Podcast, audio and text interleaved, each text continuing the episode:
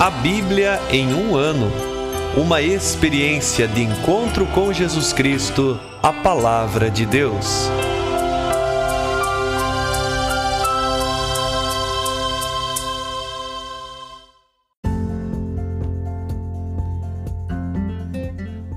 Olá, eu sou Kevin, seminarista da Diocese de Ponta Grossa, Paraná. Você está ouvindo o podcast A Bíblia em um Ano. Usando um plano de leitura cronológico, vamos ler a Bíblia inteira em 365 dias, descobrindo como a história da salvação se desdobra e se atualiza em nossas próprias vidas e na vida da Igreja. Estamos usando a Bíblia Católica com a tradução oficial da Conferência Nacional dos Bispos do Brasil. Você pode baixar o plano de leitura completo por meio de um link que você encontra na página do Instagram a Bíblia.em um ano ou do facebook.com barra seminário PG. Inscreva-se nesse podcast por meio da plataforma que preferir para receber as notificações diárias dos novos episódios.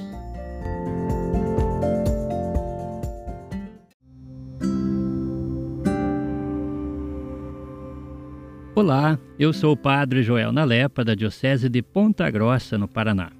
Antes de iniciarmos a leitura e a escuta dos textos bíblicos propostos para hoje, vamos pedir que o Espírito Santo ilumine nossa mente e nosso coração para que a palavra de Deus frutifique em nossas vidas. Em nome do Pai, do Filho e do Espírito Santo. Amém. Vindo Espírito Santo, enchei os corações dos vossos fiéis e acendei neles o fogo do vosso amor. Enviai o vosso Espírito, e tudo será criado, e renovareis a face da terra. Oremos. Ó Deus, que instruístes os corações dos vossos fiéis com a luz do Espírito Santo, fazei que apreciemos retamente todas as coisas, segundo o mesmo Espírito, e gozemos sempre de sua consolação. Por Cristo nosso Senhor. Amém.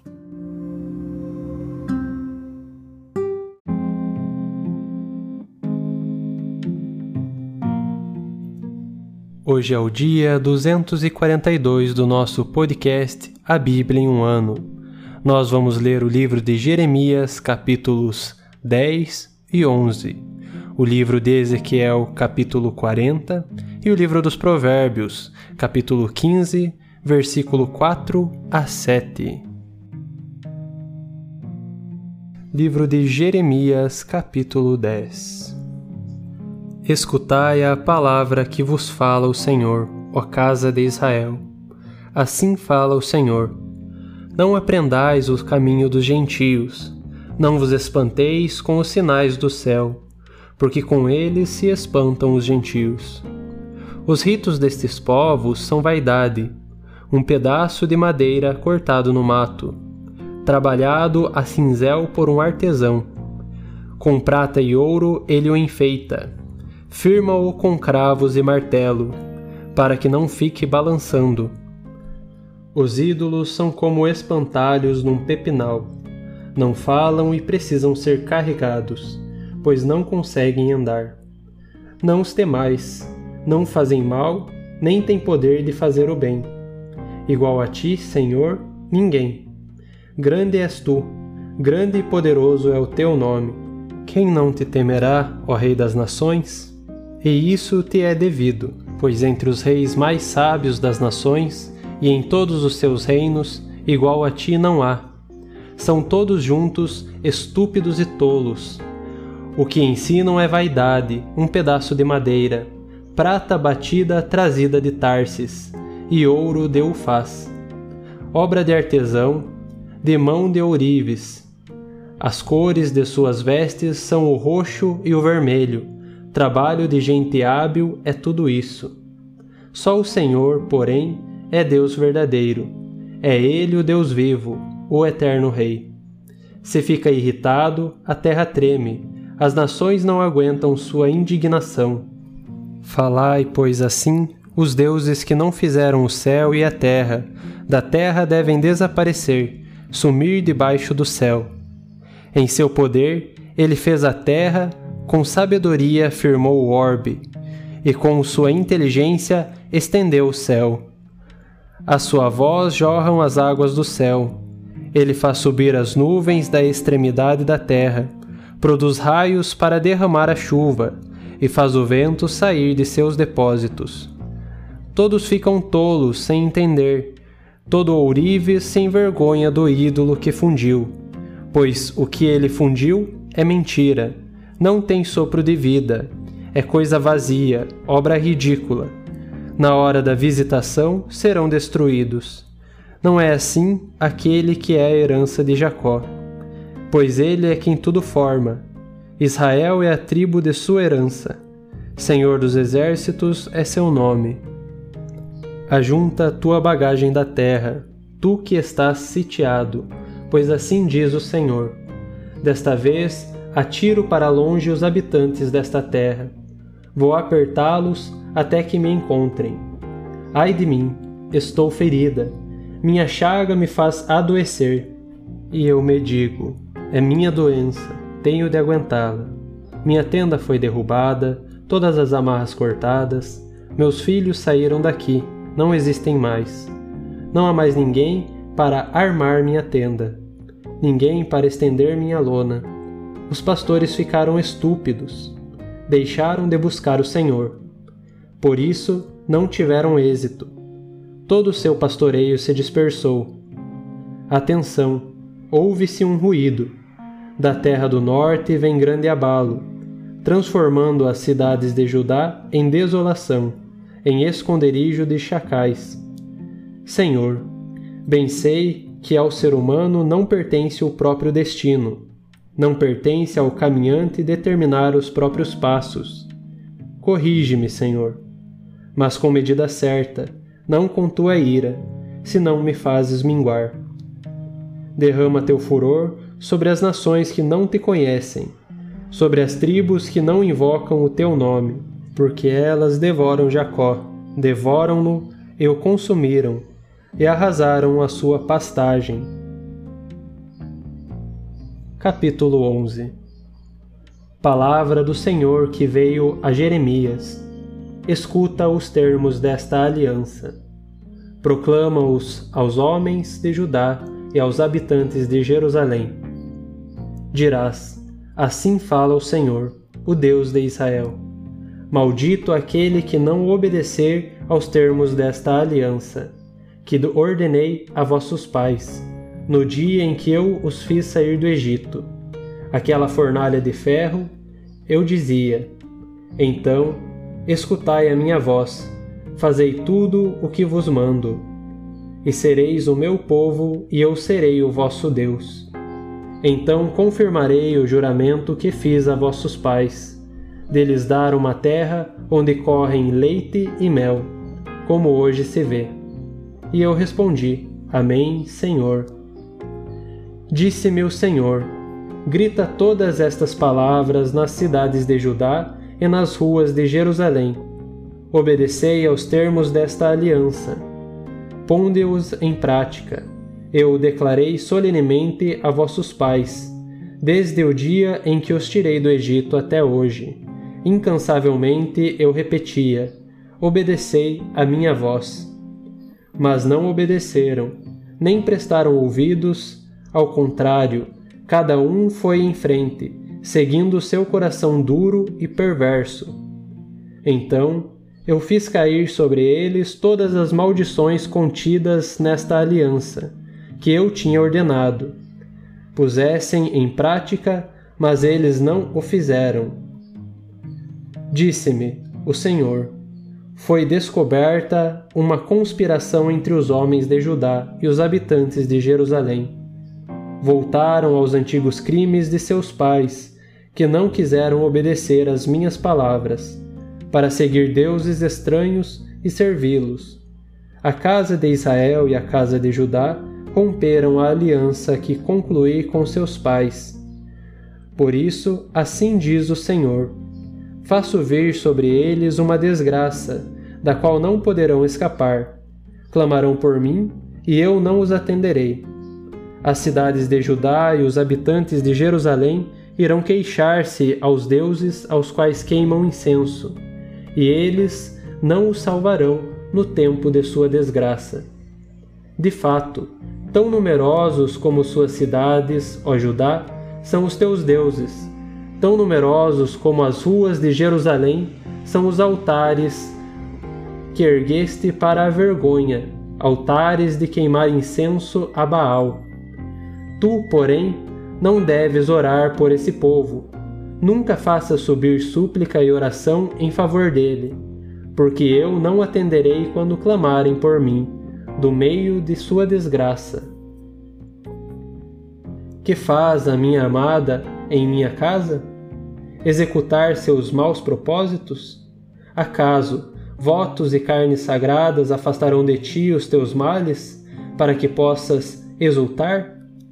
Oliveira florescente e bonita de lindos frutos era o nome que o Senhor te dava. Mas ao som de grande tumulto, ateou-lhe fogo e seus ramos se queimaram.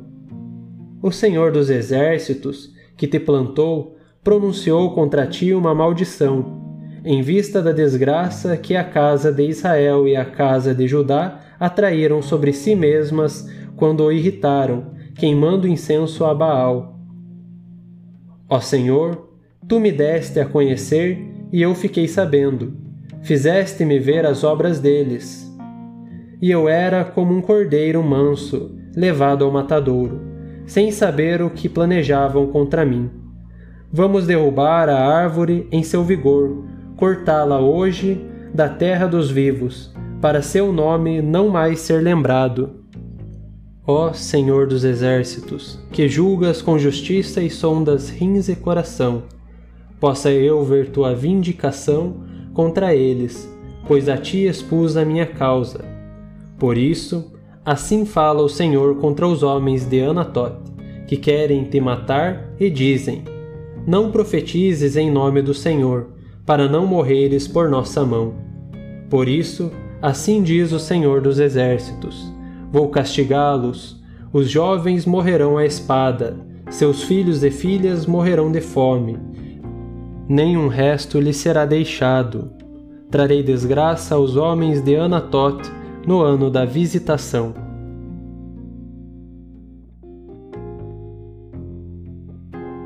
Livro de Ezequiel, capítulo 40 No vigésimo quinto ano de nosso exílio, no início do ano, no décimo dia do mês, quatorze anos depois da queda da cidade, nesse mesmo dia, veio sobre mim a mão do Senhor, e ele me lançou para lá. Em visão divina, ele me levou à terra de Israel, e me deixou sobre um monte muito alto, no qual havia no lado sul, algo como os edifícios de uma cidade. Ele me levou até lá, e ali havia um homem, que tinha o aspecto do bronze. Tinha na mão uma corda de linho e uma vara de medir, e estava junto à porta. E o homem me falou: Filho do homem, vê com teus olhos, escuta com teus ouvidos, e guarde no teu coração tudo o que eu te mostrar pois foste trazido para cá a fim de que te fosse mostrado. Conta tudo o que vires para a casa de Israel. No lado exterior, uma muralha circundava todo o perímetro externo da casa. O homem segurava na mão uma vara de medir de seis côvados, côvados aumentados de um palmo. Ele mediu a espessura da construção, uma vara, e também a altura, uma vara Dirigiu-se até a porta que olha para o leste, subiu os degraus e mediu a soleira da porta, uma vara de largura. Os quartos mediam uma vara de comprimento por uma largura. O espaço entre os quartos media cinco côvados. A soleira interna da porta, junto ao vestíbulo, media uma vara. Mediu o vestíbulo da porta, era de oito côvados e as pilastras de dois côvados. Era o vestíbulo da porta para dentro. Os quartos da porta em direção oriental eram três de um lado e três do outro. Eles tinham as mesmas medidas, e também as pilastras tinham, de ambos os lados, as mesmas medidas. Mediu a largura da abertura da porta, dez côvados, e a profundidade da porta, treze côvados. O espaço na frente dos quartos de ambos os lados era de um côvado, enquanto os quartos mesmos mediam seis côvados de ambos os lados. Mediu a porta, do extremo do teto de um quarto até o extremo do teto do quarto oposto, havia vinte e cinco côvados. Da fachada da porta até a fachada do vestíbulo interno da porta havia cinquenta côvados. Havia janelas com marcos nos quartos e entre as pilastras ao redor de toda a parte interna da porta. Da mesma forma, havia janelas com marcos em volta da parte interna do vestíbulo. As pilastras eram ornadas de palmeiras. Depois levou-me ao pátio externo. Havia salas e um pavimento construído em volta de todo o pátio. Ao longo do pavimento havia trinta salas o pavimento que ladeava as portas tinha o mesmo comprimento das portas. Era o pavimento inferior. Mediu a extensão do pátio da fachada externa da porta inferior até a fachada externa da porta inferior. Eram cem côvados, tanto para o oriente como para o norte. Mediu também o comprimento e a largura da porta do pátio externo, que olha para o norte. Os quartos três de um lado e de outro, as pilastras e o vestíbulo tinham as mesmas medidas da primeira porta, cem côvados de comprimento e vinte e cinco côvados de largura. Também as janelas do vestíbulo e as palmeiras tinham as mesmas medidas que as da porta oriental. Sete degraus conduziam a ela, e havia um vestíbulo interno. A porta que dava para o pátio interno estava de frente da porta setentrional e da porta oriental. De uma porta à outra, ele mediu cem côvados. Conduziu-me para o sul, onde estava a porta meridional. Mediu suas pilastras e seu vestíbulo. Tinham as mesmas medidas das anteriores. As janelas e as do vestíbulo em redor eram como as outras janelas com cinquenta côvados de comprimento e vinte e cinco côvados de largura. Subia-se a ela por sete degraus. Ela tinha um vestíbulo interno, cujas pilastras, uma de cada lado, eram ornadas de palmeiras. Havia uma porta que dava para o pátio interno, do lado sul. De uma porta a outra, do lado sul, ele mediu cem côvados. Depois levou-me ao pátio interno, pela porta meridional. Mediu a porta e ela tinha as mesmas dimensões das anteriores. Igualmente os quartos, as pilastras e o vestíbulo tinham as mesmas dimensões. Tanto a porta como o vestíbulo possuíam janelas em redor. O comprimento era de cinquenta côvados e a largura de vinte e cinco côvados. Seu vestíbulo estava voltado para o pátio externo. As pilastras eram ornadas de palmeiras, e subia-se a ela por oito degraus. Depois, levou-me em direção leste, ao pátio interno, e mediu a porta. Ela tinha as mesmas dimensões que as anteriores. Igualmente os quartos, as pilastras e o vestíbulo possuíam as mesmas dimensões. Tanto a porta como o vestíbulo tinham janelas em redor. A porta media 50 côvados de comprimento e 25 côvados de largura. O vestíbulo olhava para o pátio externo. As pilastras de um e de outro lado eram ornadas de palmeiras, e a escadaria possuía oito degraus. Levou-me então à porta setentrional, Mediu-a e tinha as mesmas dimensões das anteriores. Tinha quartos, pilastras, um vestíbulo e janelas em redor. Tinham cinquenta côvados de comprimento e vinte e cinco côvados de largura. O vestíbulo olhava para o pátio externo. As pilastras de um e de outro lado eram ornadas de palmeiras e a escadaria possuía oito degraus havia uma sala cuja entrada dava para o vestíbulo da porta. Ali eram lavadas as vítimas para os holocaustos. No vestíbulo da porta havia, de ambos os lados, duas mesas, sobre as quais se imolavam os holocaustos, as vítimas pelo pecado e as vítimas de reparação. E do lado de fora do vestíbulo havia duas mesas de um lado e duas mesas de outro lado, da entrada da porta setentrional. Havia, pois, quatro mesas de um lado e quatro mesas do outro lado da porta. Ao todo, oito mesas, sobre as quais se imolavam as vítimas. As quatro mesas para os holocaustos eram de pedra talhada. Tinham um côvado e meio de comprimento, um côvado e meio de largura e um côvado de altura. Fixados ao longo da parede interna, havia ganchos de um palmo. Neles se colocavam as ferramentas com as quais eram imoladas as vítimas dos holocaustos e sacrifícios Sobre as mesas ficava a carne das oferendas.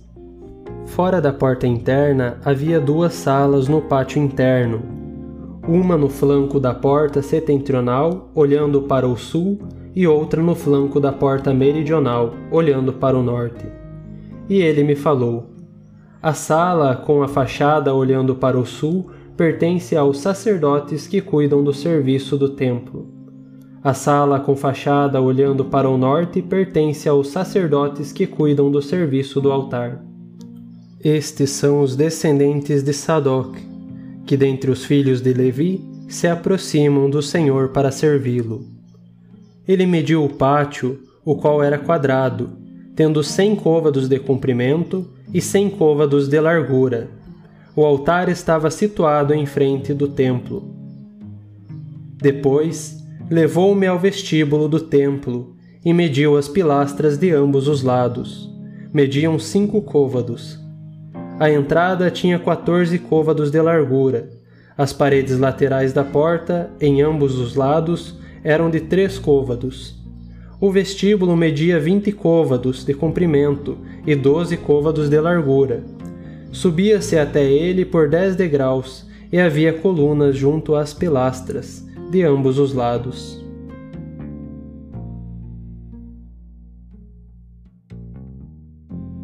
Livro dos Provérbios, capítulo 15, versículo 4 a 7. Língua pacificadora é árvore de vida, mas a ambiguidade quebranta o espírito. O insensato despreza a correção de seu pai. Quem aceita as advertências torna-se ajuizado na casa do justo há muita riqueza. Nos lucros do ímpio há só inquietação. A boca dos sábios espalha o conhecimento. O coração dos insensatos não é reto.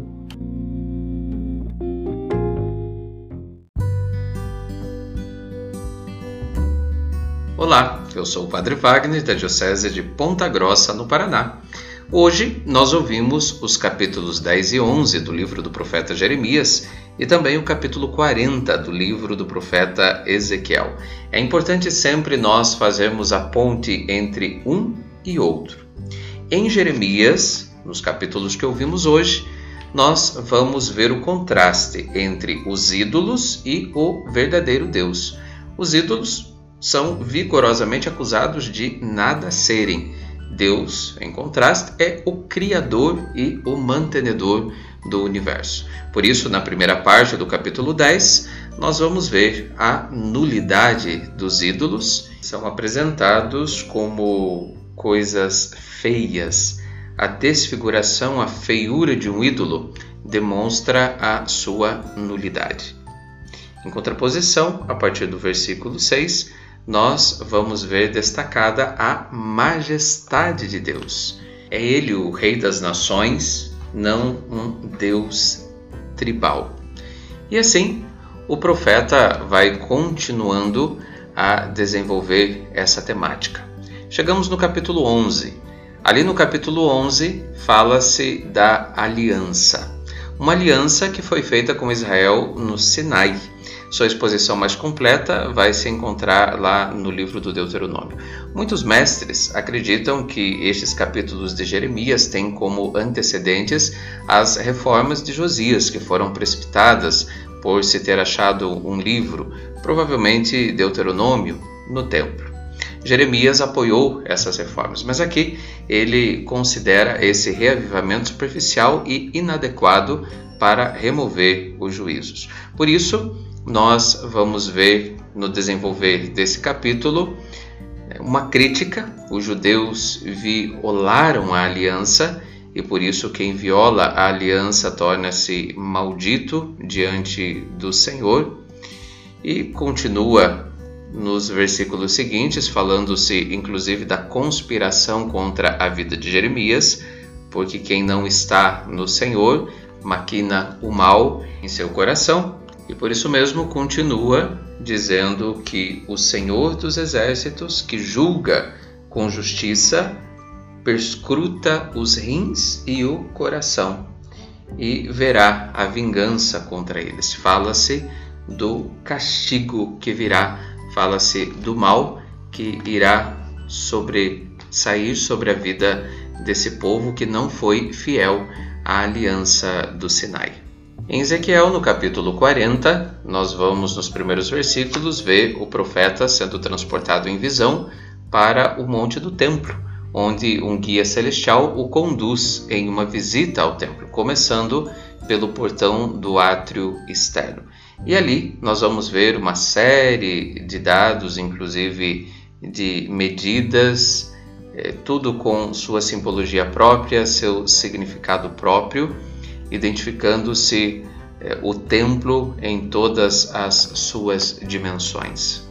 De modo que a partir desse capítulo nós vamos perceber o profeta Ezequiel descrevendo-nos a área do templo, que consiste de três terraços, sendo que no mais elevado deles, que dá para o leste, fica o templo com seus anexos, o átrio do templo e um grande edifício diretamente por trás dele.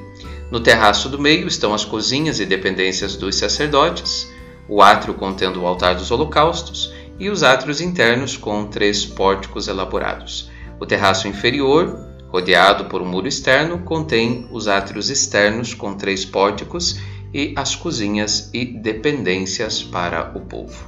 Ouvimos também hoje o livro sapiencial de Provérbios, no capítulo 15, versículos de 4 a 7 eu quero deixar para nós hoje, para nossa meditação pessoal, o versículo 6, que vai nos recordar da casa do justo como o lugar da abundância.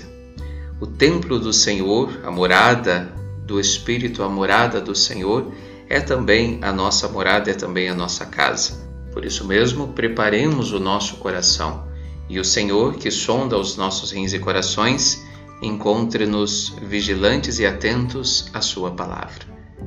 Deus te abençoe, continue perseverante nessa belíssima caminhada.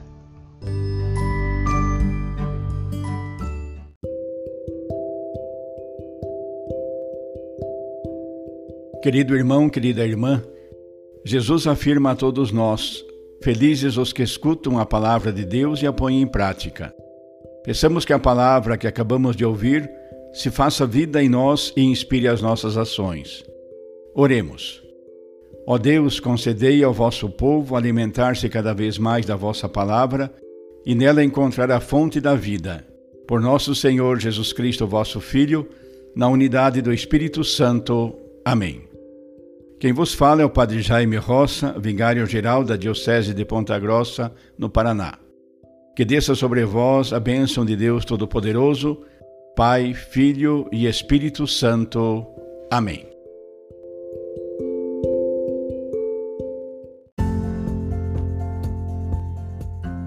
Você acaba de ouvir mais um episódio do podcast A Bíblia em um Ano. Continue nesse bom propósito de ouvir, ler e praticar a palavra de Deus. Rezemos por todos que estão fazendo este caminho de leitura da Bíblia. Procure também participar da sua comunidade.